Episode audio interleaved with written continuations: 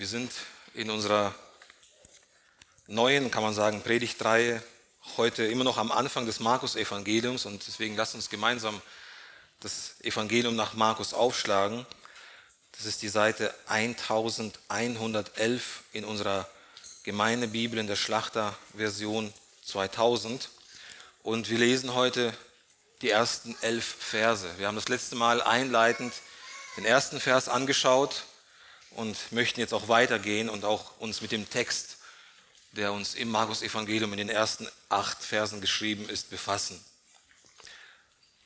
Das Evangelium nach Markus Kapitel 1, die ersten Verse. Das ist das Wort des Herrn. Anfang des Evangeliums von Jesus Christus, dem Sohn Gottes. Wie geschrieben steht in den Propheten, siehe, ich sende meinen Boten vor deinem Angesicht her, der deinen Weg vor dir bereiten wird.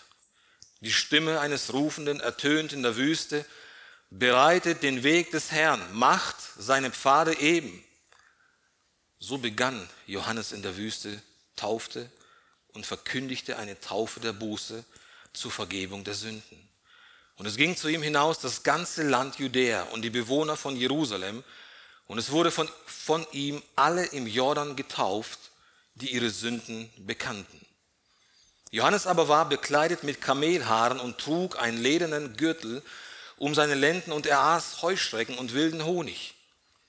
Und er verkündigte und sprach, es kommt einer nach mir, der stärker ist als ich. Und ich bin nicht würdig, ihm gebückt seine Schuhriemen zu lösen. Ich habe euch mit Wasser getauft, er aber wird euch mit dem Heiligen Geist taufen bis hierhin. Wir lesen, das ist der, man sagt, Prolog des Markus-Evangeliums oder die Einleitung des Markus-Evangeliums. Und was hier bemerkenswerterweise immer wieder erwähnt ist, es geht hier immer wieder um eine Wüste. Wir lesen im Vers 4, so begann Johannes in der Wüste. Dann lesen wir im Vers 12, hier geht es schon um Jesus, und sogleich treibt ihn der Geist in die Wüste hinaus. Und auch im Vers 13 lesen wir, und er war 40 Tage dort in der Wüste. Am Anfang spielt sich alles in der Wüste ab. Später kommt das Wort Wüste nicht mehr vor in den Evangelien. Die Wüste ist, und das macht der Evangelist Markus hier sehr deutlich, der Schauplatz des Beginns des Evangeliums von Jesus Christus. Wenn wir über die Wüste nachdenken, vielleicht war, war der eine oder andere mal in, in der Sahara-Wüste oder in der Steinwüste, die man auch aus Ägypten erreicht.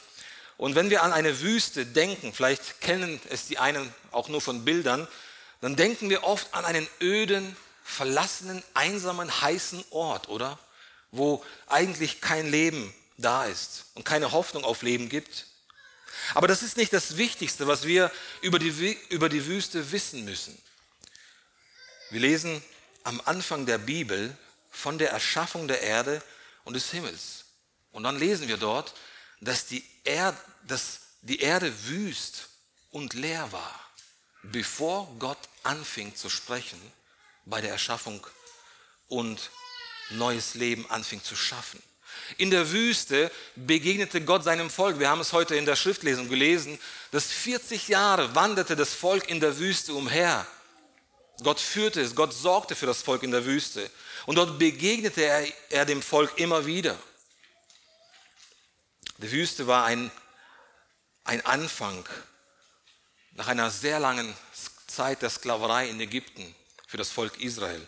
Und wenn wir hier über die Wüste lesen als, ja, als dem Anfang, dem Anfangsbereich des Evangeliums, wo Johannes zuerst gewirkt hat, dann aber auch Jesus gewesen ist, dann sehen wir hier ganz deutlich, es ist ein neuer Anfang eines neuen Exodus.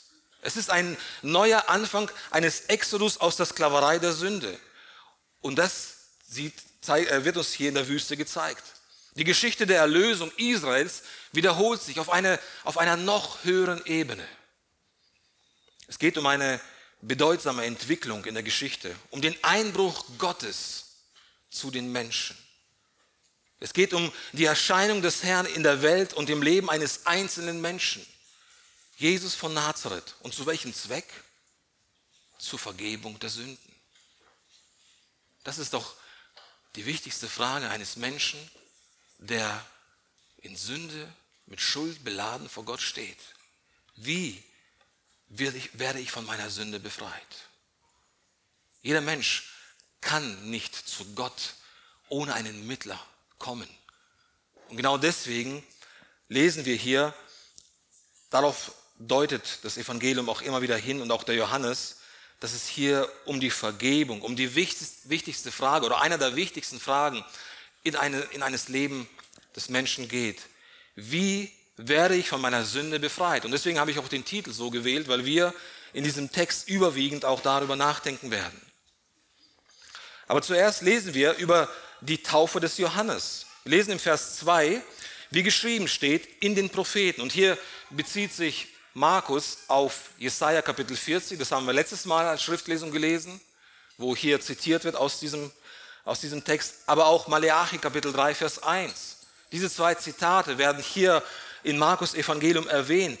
In den Propheten wurde über Johannes dem Täufer, der in dem Geist des Elias wiederkommen wird und das Evangelium vorbereiten wird. Er wird, er wird die, den Weg für Jesus Christus vorbereiten.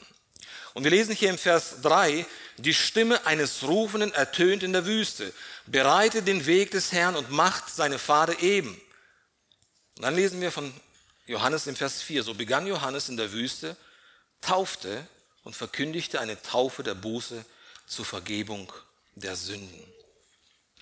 Wenn wir uns die Frage stellen, was ist der Unterschied zwischen der Taufe des Johannes des Täufers und der Taufe die wir heute kennen als Christen, die wir letztes Mal gehabt haben, die heute in vielen bibeltreuen Gemeinden praktiziert wird und zu der auch Jesus Christus explizit kurz vor seiner Himmelfahrt befohlen hat. Er hat es als ein heiliges Sakrament uns aufgetragen, der Gemeinde, um Menschen zu Jünger zu machen, indem wir sie taufen und indem wir sie belehren in und unterweisen in den Lehren des Evangeliums. Was ist der Unterschied zwischen der Taufe des Johannes? Auf dem Konzil von Trient stand, äh, es fand statt zwischen 1545 bis 1563 sogar, nicht die ganze Zeit, aber immer wieder abschnittweise. Dort versammelte sich die römisch-katholische Kirche, um auf die Lehren der Reformation zu reagieren. Und sie verfassten unter anderen Doktrinen oder unter anderen Lehrsätzen betreffend der Taufe des Johannes das folgende, und ich möchte hier zitieren. Wenn jemand sagen will, dass die Taufe des Johannes die gleiche Kraft hat wie die Taufe Christi, dann möge er verflucht sein. Heute gibt es auch viele Christen, auch unter den Bibeltreuen, die einen gewissen Unterschied nicht so weit gehen würden, um wie die katholische Kirche zu sagen, dass die Taufe des Johannes, einer der lehrt, dass sie die gleiche Kraft hat wie die Taufe Jesu, der sei verflucht. So weit würde kein bibeltreuer Christ gehen. Aber es gibt auch unter den Kindern Gottes einen Meinungsunterschied hier, dass sie sagen, dass die Taufe des Johannes doch einen Unterschied zu der Taufe Jesu, die er seiner Gemeinde gegeben hat, besteht. Und oft wird Apostelgeschichte 19 herangezogen, um das zu beweisen, um deutlich zu machen, dass die Taufe des Johannes sich von der christlichen Taufe unterscheidet. Ja, mehr noch, dass wenn jemand damals nur die Taufe des Johannes kannte, wieder getauft werden musste auf den Namen Jesu. Lasst uns den Text zusammen aufschlagen in Apostelgeschichte 19, weil es, glaube ich, sehr wichtig ist zu verstehen. Apostelgeschichte 19 und ich lese uns die ersten sieben Verse.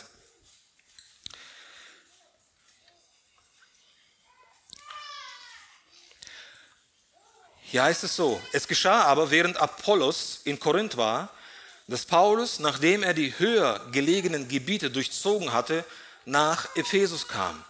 Und als er einen Jünger fand, sprach er zu ihnen, habt ihr den Heiligen Geist empfangen, als ihr gläubig wurdet? Sie aber antworteten ihm, wir haben nicht einmal gehört, dass der Heilige Geist da ist. Und er sprach zu ihnen, worauf seid ihr denn getauft worden? Sie aber erwiderten, auf die Taufe des Johannes.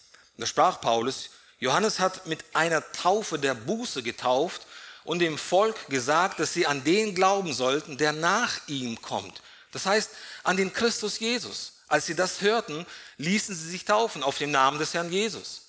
Und als Paulus ihnen die Hände auferlegte, kam der Heilige Geist auf sie und sie redeten in Sprachen und Weissagten. Es waren aber im Ganzen etwa zwölf Männer.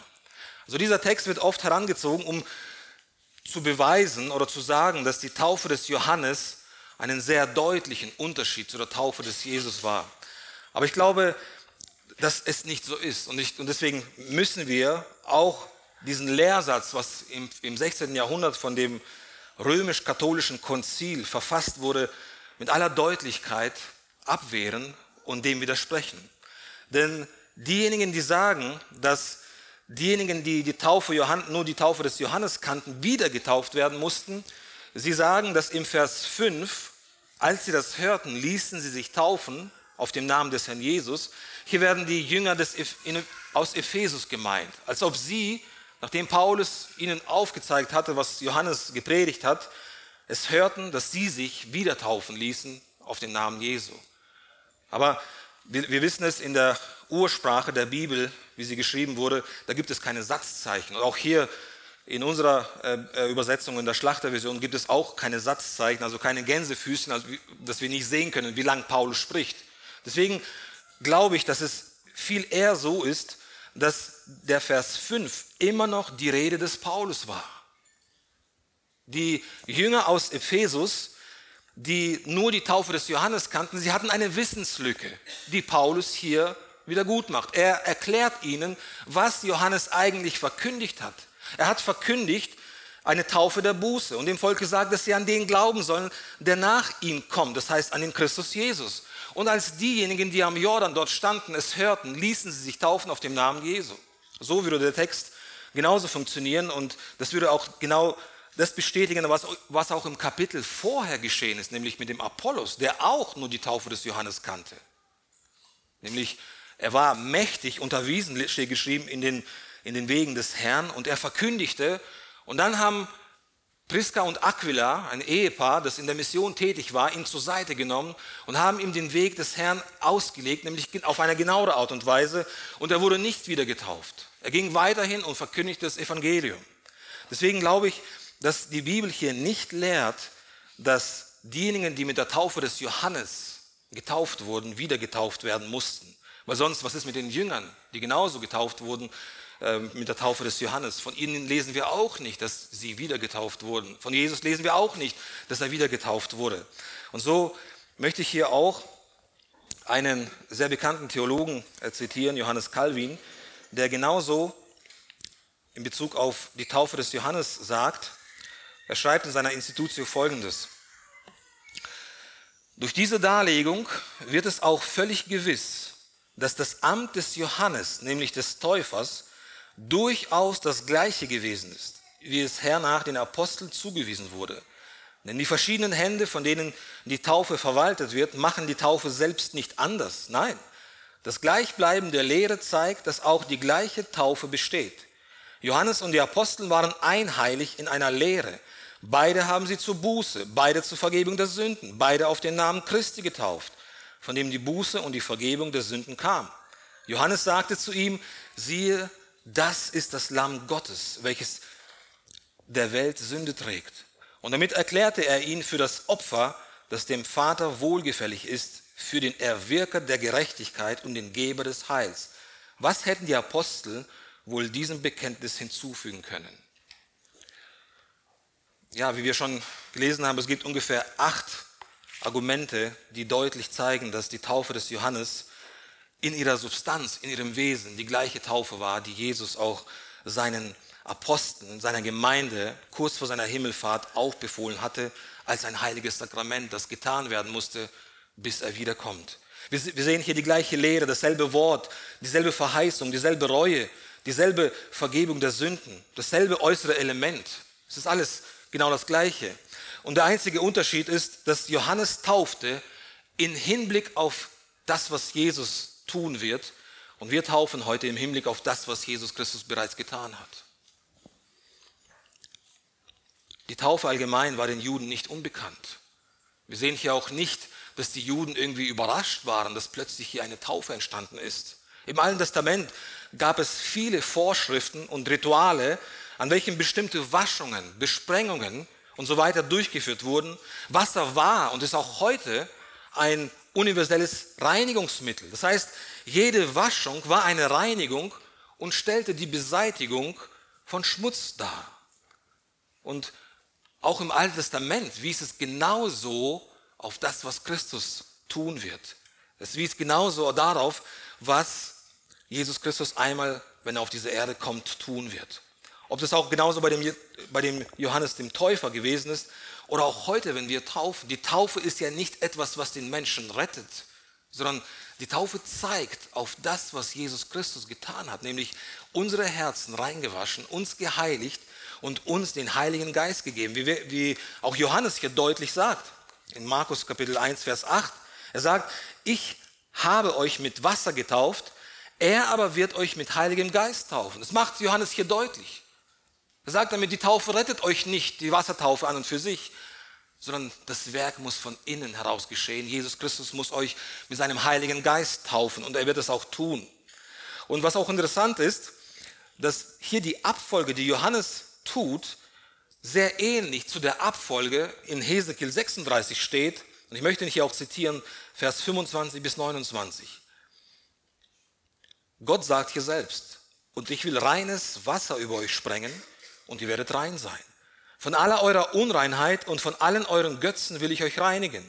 Und ich will euch ein neues Herz geben und einen neuen Geist in euer Inneres legen. Ich will das steinende Herz aus eurem Fleisch wegnehmen und euch ein fleischendes Herz geben. Ja, ich will meinen Geist in euer Inneres legen und werde bewirken, dass ihr in meinen Satzungen wandelt und meine Rechtsbestimmungen befolgt und tut. Und ihr sollt in dem Land wohnen, das ich euren Vätern gegeben habe, und ihr sollt mein Volk sein und ich will euer Gott sein. Und ich will euch befreien von allen euren Unreinheiten. Und genau das ist das, auf das Johannes hier die Betonung legt. Ich habe euch mit Wasser getauft, er aber wird euch mit dem Heiligen Geist taufen. Das ist die, das ist die Sprache, die Johannes hier aufgreift, die aus der Verheißung des Bundes Gottes an Abraham geschehen ist. Gott hat Abraham schon bereits die Taufe des Heiligen Geistes verheißen. Und, und Galater 3, Galater 3, 13 bis 14 bestätigt es. Christus hat uns losgekauft von dem Fluch des Gesetzes, indem er ein Fluch wurde, um unseretwillen, denn es steht geschrieben, verflucht ist jeder, der am Holz hängt, damit der Segen Abrahams zu den Heiden komme in Christus Jesus, damit wir durch den Glauben den Geist empfingen, der verheißen worden war. Und hier schließt sich der Kreis mit dieser Bestätigung, die Johannes hier gibt. Ich habe euch mit Wasser getauft, aber er, er aber wird euch mit Heiligem Geist taufen. Das ist der erste Punkt, den wir angeschaut haben. Wir kommen zum zweiten Punkt, die Botschaft des Johannes. Was hat Johannes als Vorläufer getan, um den Weg des Herrn zu bereiten? Was hat er verkündigt? Welche Botschaft hat er gehabt? Was, was hat er dem vorausgeschickt, was Christus vervollständigen wird oder zu Ende bringen wird? Was, was hat denn die Stimme in der Wüste verkündigt? Wir haben es gelesen. In Vers 3, die Stimme eines Rufenden ertönt in der Wüste. Bereite den Weg des Herrn, macht seinem Vater eben. Worin lag die Bereitung des Herrn und des Weges des Herrn? Natürlich in der Verkündigung einer Buße, er verkündigte eine Taufe der Buße. Johannes sagte so etwas wie, ihr Menschen seid Sünder. Ihr seid alle verdorben, zutiefst unerbittlich. Und ihr habt diese grundlegendste Tatsache über euch selbst vergessen. Ihr tut so, als wärt ihr keine großen Sünder, obwohl ihr es seid. Ihr seid Sünder vor Gott und vor den Menschen. Und ihr braucht seine Vergebung. Das war die Predigt des Johannes. Man könnte meinen, dass eine Botschaft, die, wie, die, wie die des Johannes, eine Botschaft über die Sünde und die Schuld des Menschen zu deprimierend gewesen ist, wie sie auch heute oft ist, um populär zu sein, oder? Die Menschen würden sich abwenden, wenn sie die Verurteilung durch den großen Wüstenprediger hören würden. Aber die Wahrheit ist berauschend. Wir lesen im Vers 5, und es ging zu ihm hinaus das ganze Land Judäa und die Bewohner von Jerusalem und es wurden von ihm alle im Jordan getauft, die ihre Sünden bekannten. Die Botschaft des Johannes war kraftvoll. Sie öffnete den Menschen die Augen für die Realität, wie sie tatsächlich ist. Und sie öffnete auch ihre Herzen, um die Welt und sich selbst als in Sünde liegend und erlösungsbedürftig zu sein, zu sehen. Viele Menschen zur Zeit des Johannes, das lesen wir auch zum Beispiel in Lukas 37, ließen sich nicht von ihm taufen, weil sie nicht damit einverstanden. Sie konnten es nicht hören, immer wieder von der Sünde sprechen, immer wieder uns etwas unterstellen, dass wir Sünder sind. Wir sind doch gut. Wir haben doch niemanden umgebracht. Wir haben doch nichts Falsches getan. Wir haben niemals gestohlen. Und so lesen wir, machten sie den Ratschluss Gottes, die Pharisäer und die Schriftgelehrten, in Bezug auf, die, auf sich selbst unwirksam, indem sie sich nicht taufen ließen. Und genauso ist auch heute. Vielen Menschen ist die Wahrheit heute verborgen und sie sehen Christus nicht. Warum? Weil sie sich für gut halten. Und sie denken da gar nicht daran, dass sie einen Arzt brauchen für ihre Seelen. Die ehrliche, aufrichtige und notwendige Botschaft des Johannes erregte aber in der Tat so viel Aufsehen, dass der König Herodes Antipas damals seinen Einfluss auf das Volk fürchtete und letztendlich Johannes verhaften ließ. Menschen können es nicht hören, dass sie Sünder sind. Zumindest mal die Menschen, die sich selbst nicht als solche sehen, obwohl sie es sind. Und diese Wahrheit war damals bei Johannes aktuell und sie ist auch heute aktuell. Die Menschen verschließen sich selbst die Tür zum Himmel, indem sie nicht an Christus glauben, indem sie nicht sich für Sünder halten, indem sie sich für gute Menschen halten und andere für schlechtere. Aber wir sehen hier, wie mächtig eine ehrliche Abrechnung mit der Sünde ist. Sie verändert die Menschen. Sie führt die Menschen damals zum Wasser und Johannes taufte sie im Jordan. Menschen, die sich ehrlich mit sich selbst anfangen auseinanderzusetzen, die ehrlich über ihre Gedanken anfangen zu, zu, ja, nachzudenken, über ihre Worte, die sie sprechen, über ihre Taten, die sie verüben. Sie werden nichts anderes sehen als alles mit Sünde beladen und mit Sünde durchtränkt. Das Evangelium aber ist eine gute Nachricht. Es ist die Ankündigung des Erscheinens des Sohnes Gottes in der Welt und die Errichtung seines Reiches. Aber dieses Reich ist nur für die Menschen, die sich als Sünder sehen. Und das sehen wir in Vers 5. Und es ließen sich von ihm alle im Jordan taufen. Alle? Nein, nicht alle. Alle, die ihre Sünden bekannten. Nur für die Menschen ist das Reich Gottes geöffnet. Für die Menschen, die zu Christus kommen und sich selbst als Sünder sehen. Wenn wir heute mit Menschen in Gemeinschaft sitzen bei einem Kaffee oder bei einem Eis oder bei einem leckeren Essen, so reden wir nicht so oft über die Sündhaftigkeit des Menschen, oder? Auch wenn wir in christlichen Häusern uns umschauen, so sehen wir viel, viel eher ermutigende Bibelverse auf der Wand. Das hört sich doch viel besser an, oder? Mit ewiger Liebe habe ich dich geliebt und deshalb habe ich dich zu mir gezogen. Das würden wir vielleicht bevorzugen, an die Wand unserer Häuser aufzuhängen, als diesen Vers. Sie alle sind abgewichen, sie taugen alle zusammen nichts. Da ist keiner, der Gutes tut, da ist auch nicht einer. Aber wenn wir das Ausmaß der Gnade Gottes verstehen wollen, müssen wir die Tiefe unserer Verderbtheit, Verderbtheit verstehen. Wir dürfen nicht davor zurückschrecken. Wir müssen unserer Verdorbenheit in die Augen blicken, um Christus zu sehen dadurch auch uns zu freuen in ihm. Denn das ist nicht nur die Wahrheit über uns selbst, sondern unsere Verderbtheit verdeutlicht auch, was Jesus am Kreuz getan hat. Apostel Paulus spricht darüber in seinem Brief an die Römer 5:20. Das Gesetz aber ist daneben hereingekommen, damit die Sünde zunimmt, damit das Maß der Übertretung voll wird. Wo aber das Maß der Sünde voll geworden ist, da ist die Gnade überströmend geworden. Das Ignorieren und das Nicht-Erwähnen unserer Verderbtheit macht die Gnade billig und sie schwächt die Wahrheit, was am Kreuz mit Jesus Christus geschehen ist. Willst du dich über Christus freuen? Willst du deine Hoffnung in Christus stärken? Willst du deinen Glauben an ihn befestigen? Dann fange an, über deine Sündhaftigkeit nachzudenken. Denn das macht das Evangelium viel schöner. Das macht das Evangelium viel herrlicher. Das ist auch eine Ermutigung an alle Prediger. Wir tun gut daran, wenn wir die Gnade und die Herrlichkeit Jesu Christi, die Gnade und die Herrlichkeit des Evangeliums im Schatten der Tiefe des menschlichen Herzens predigen. Und unser Herz kann so schwarz sein.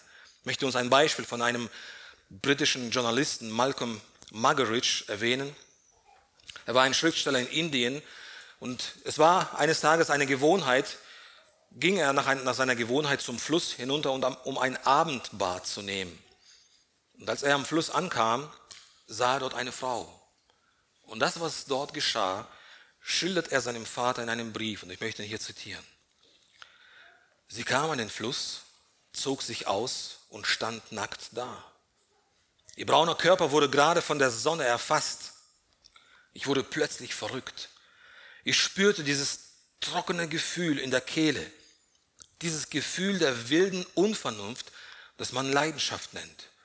Ich stürzte mit aller Schwimmkraft, die ich hatte, zu ihr hin und wäre fast in Ohnmacht gefallen, denn sie war alt und hässlich und ihre Füße waren verformt und nach innen gebogen. Ihre Haut war faltig und was am schlimmsten war, sie war eine Aussätzige. Du hast wahrscheinlich noch nie einen Leprakranken gesehen. Solange du keinen gesehen hast, weißt du nicht, wie hässlich ein Mensch sein kann. Diese Kreatur grinste mich mit einer zahnlosen Maske an und das nächste, was ich wusste, war, dass ich in der Mitte des Flusses auf meine alten Weise schwamm und doch zitterte. Das war die Art von Lektion, die ich brauchte. Wenn ich jetzt an Lust denke, denke ich an diese lüsternde Frau. Oh, wenn ich nur malen könnte, würde ich ein wunderbares Bild von einem leidenschaftlichen Jungen malen, der ihr nachläuft und es die Lüste des Fleisches nennen. Du siehst, was Margaret meint. Diese alte, verwelkte, ekelhafte Frau wurde zum Abbild seines eigenen Herzens. Das Objekt seiner Begierde zeigte ihm die Natur seiner Begierde. So verdorben sind wir Menschen. Es gibt jetzt zwei Arten von Menschen auf der Welt, die, wenn sie diese Geschichte hören, reagieren. Die einen lachen über Margarets Geschichte amüsieren sich über seine Enttäuschung, eine hässliche statt eine schöne Frau zu finden, finden aber nichts Skandalöses, nichts Hässliches, nichts Furchterregendes, nichts Abstoßendes an seinem Begehren und seiner Leidenschaft. Und die andere Gruppe versteht genau, was er meint, als er von der alten Frau als ironischem Symbol der Lust und ihrer Folgen sprach. Von der Lust, einem Begehren, das selbst aussätzig, hässlich, deformiert, abstoßend und unmenschlich ist. Eine Lust, die Gottes Heiligkeit zutiefst beleidigt. Wir lesen in Johannes oder im Markus Evangelium, dass es wurden von ihm alle im Jordan getauft, Vers 5, die ihre Sünden bekannten.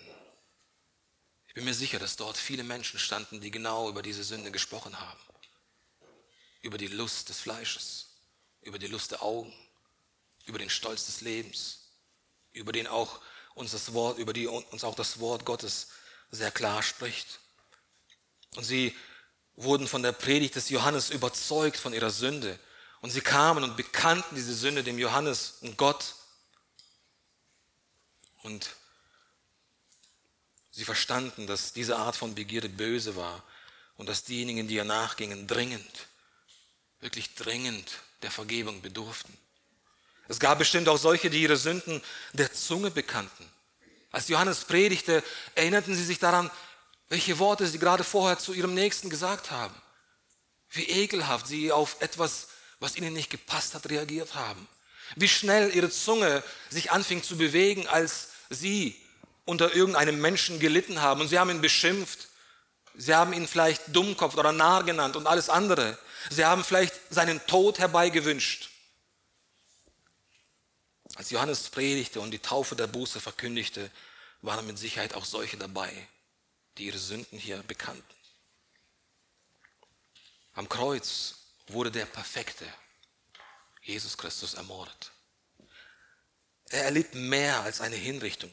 Er wurde gedemütigt, bis zum Tod gefoltert. Jesus, der sündlose Gott, der Sohn, wurde durchbohrt er wurde verspottet, angespuckt und getötet. Und mehr noch, der Zorn seines heiligen Vaters, der uns eigentlich galt, wurde aus ihm, auf ihn ausgegossen.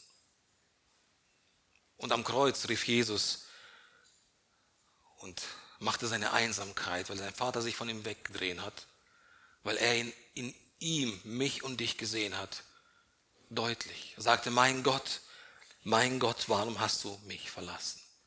Jeder von uns, die wir heute sitzen oder diese Botschaft hören, muss von dem Vater verlassen werden, weil wir nichts anderes verdient haben, weil unser Herz voll mit Sünden beladen ist und wir keine Ausrede haben, nichts. Ob wir etwas getan, gemacht oder gedacht haben oder etwas nicht gedacht, nicht gemacht und nicht getan haben, alles wird mit Sünde durchdrängt. Und der Apostel oder der Johannes der Täufer, er verkündigt eine Taufe der Buße. Er ruft die Menschen zur Buße auf. Buße bedeutet in der Bibel Umkehr. Wir, wir wenden uns von unserer Lebensweise ab und wenden uns um 180 Grad zu Gott zu, um uns auf das Leben, was Gott gefällt, einzulassen. Wir brauchen Vergebung, weil wir gegen Gott durch das, was wir gedacht, gesagt und getan haben und durch das, was wir nicht gedacht, nicht gesagt und nicht getan haben, gesündigt haben.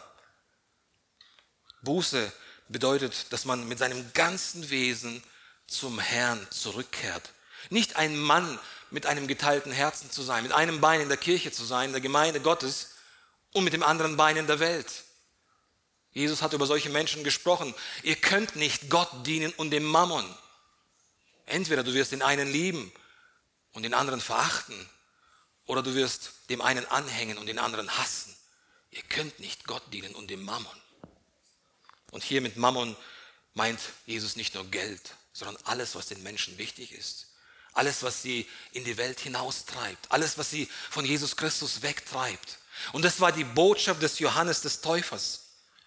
Die Geschichte von Jesus Christus und der Rettung, die er den Menschen gebracht hat, beginnt nicht mit Bequemlichkeit oder mit Selbstüberschätzung, mit Selbstvertrauen. Im Gegenteil, das Evangelium beginnt mit Bestürzung mit Bestürzung über die Sünde, mit Abscheu vor sich selbst, in der Erkenntnis, dass man verzweifelt, dass man bedürftig ist, dass man Gott braucht, dass man die Vergebung braucht, dass man anerkennt und versteht, wie kann ich von meiner Sünde befreit werden, von meinem sündigen Wesen, nicht durch irgendwelche Taten, nicht durch irgendwelche guten, in Anführungszeichen, Werke, sondern indem ich mich unter den Willen Gottes stelle und Gott Recht gebe, nämlich dass ich ein Sünder bin und die Vergebung brauche. Und nur durch Jesus Christus und durch den Glauben an ihn bekomme ich die Vergebung von meinen Sünden. Johannes macht es hier deutlich im Vers 7 und er verkündigte und sprach, es kommt einer nach mir, der stärker ist als ich und ich bin nicht würdig, ihm gebückt seine Schuhriemen zu lösen. Er zeigt hier ein Bild, was jeder Mensch, der zu Christus kommt, eigentlich sehr gut verstehen muss. Wir kommen zu Christus nicht erhobenen Hauptes, sondern wir kommen zu Christus gebeugt, gebückt, weil wir unwürdig sind. Er aber ist würdig. Was die Menschen zu Christus führt, ist die Erkenntnis der Niederlage und der großen Not, die wir alle auf uns gebracht haben. Und deswegen die Frage, die uns dieser Text heute aufwirft, glaubst du das? Bist du davon überzeugt, dass das so ist, dass du ein Sünder bist und die Vergebung von deinen Sünden brauchst? Dass du von Gott angenommen werden musst, aber diese Annahme liegt nicht in dir, sie liegt nicht in deinen Werken, sie liegt nicht in, im Nichts, was du, was du tun könntest, wenn du es könntest. Wir können es nicht. Wir haben am Anfang gesehen, dass das Evangelium von Jesus Christus in der Wüste beginnt. Johannes, der Prophet, der im Geiste des Elias steht und kommt, und damit macht das auch der Vers 6 deutlich, er war bekleidet mit Kamelhaaren und trug einen ledernen Gürtel um seine Lenden und aß Heuschrecken und wilden Honig. Das ist ein deutliches Bild. Hier dachten alle Menschen an Elia. Elia war auch derjenige, der ähm, kurz nachdem sie den Jordan überschritten haben, von Gott auf feurigen Wagen emporgehoben wurde und Elisa geschrien hat, mein Vater, mein Vater. Und hier steht Elia wieder am Jordan.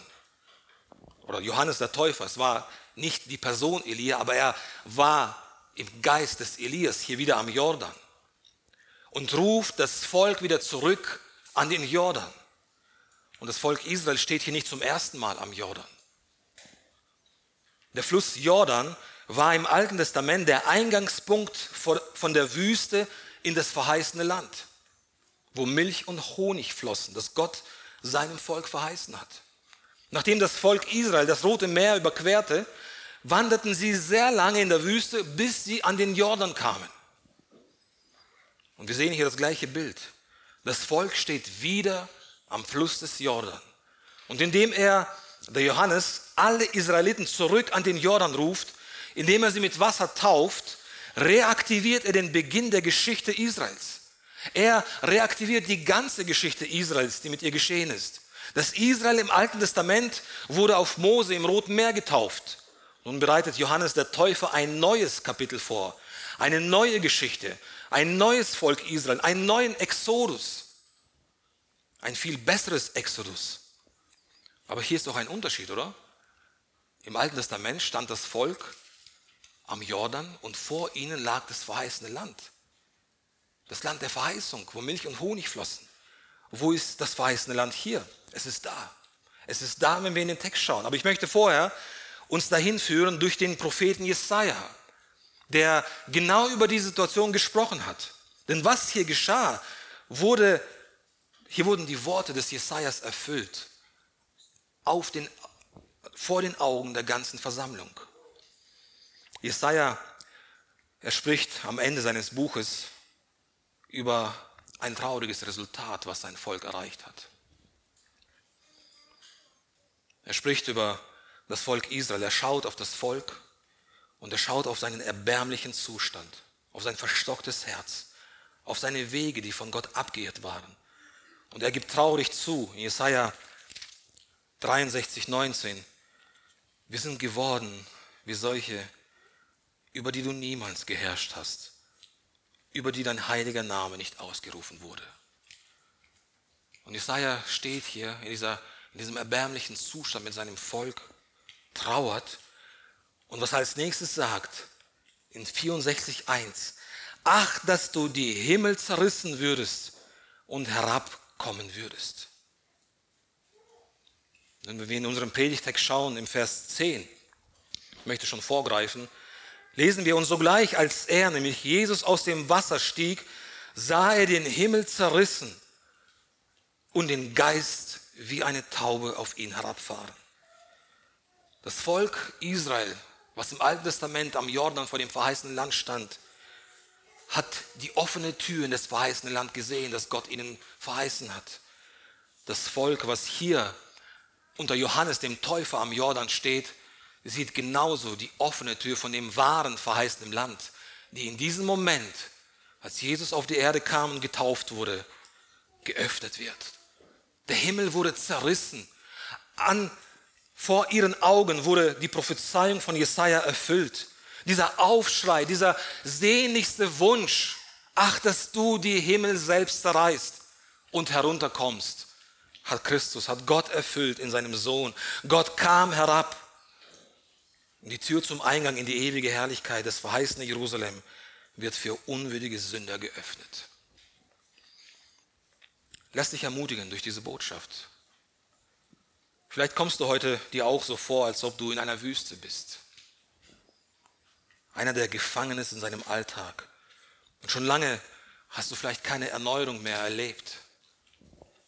Vielleicht ist dein Leben geprägt von Niederschlägen aufgrund einer Sünde, mit der du immer wieder zu kämpfen hast. Vielleicht bist du in einer unglücklichen Situation geraten. Vielleicht machen dir die Menschen um dich herum schwer zu schaffen.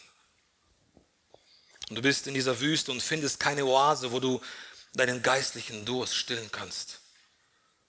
Auch heute, und ich möchte es nicht überspitzen, aber damals, wo an dem Fluss Jordan das Wort Gottes verkündigt wird, so können wir es auch heute sehen in der Gemeinde. Der Fluss Jordan ist heute die Gemeinde.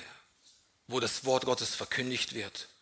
Und auch wir sehen heute den Himmel zerrissen. Und wir wissen aus dem Wort Gottes, dass der Himmel nicht einfach nur zerrissen wurde und Gott herunterkam, sondern wir lesen, als Christus gekreuzigt wurde, der Vorhang im Tempel zu dem Allerheiligsten zerrissen wurde. Gott hat den Hindernis, das Hindernis endgültig zwischen Gott und dem Menschen, der in Sünde gelebt hat und lebt, weggeschafft. Und in seinem Sohn können wir zu Gott kommen.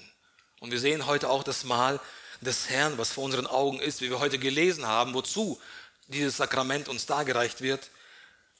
Und in diesem Sakrament sehen wir auch Jesus Christus, der gekommen ist, nachdem, das, nachdem der Himmel zerrissen wurde und Gott auf die Erde kam, um für Sünder zu leiden, um für Sünder das zu tun, was sie niemals hätten tun können und um sein Leben für sie hinzugeben als Lösegeld für viele.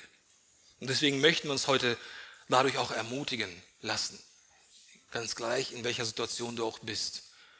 Wir dürfen heute zu Christus kommen, nicht weil wir perfekt sind, nicht weil wir vollkommen sind, sondern weil er perfekt ist, war und ist, weil er vollkommen gelebt hat, weil er den vollen Preis, auch von der Sünde, die du vor dem Gottesdienst getan hast, gelitten hat.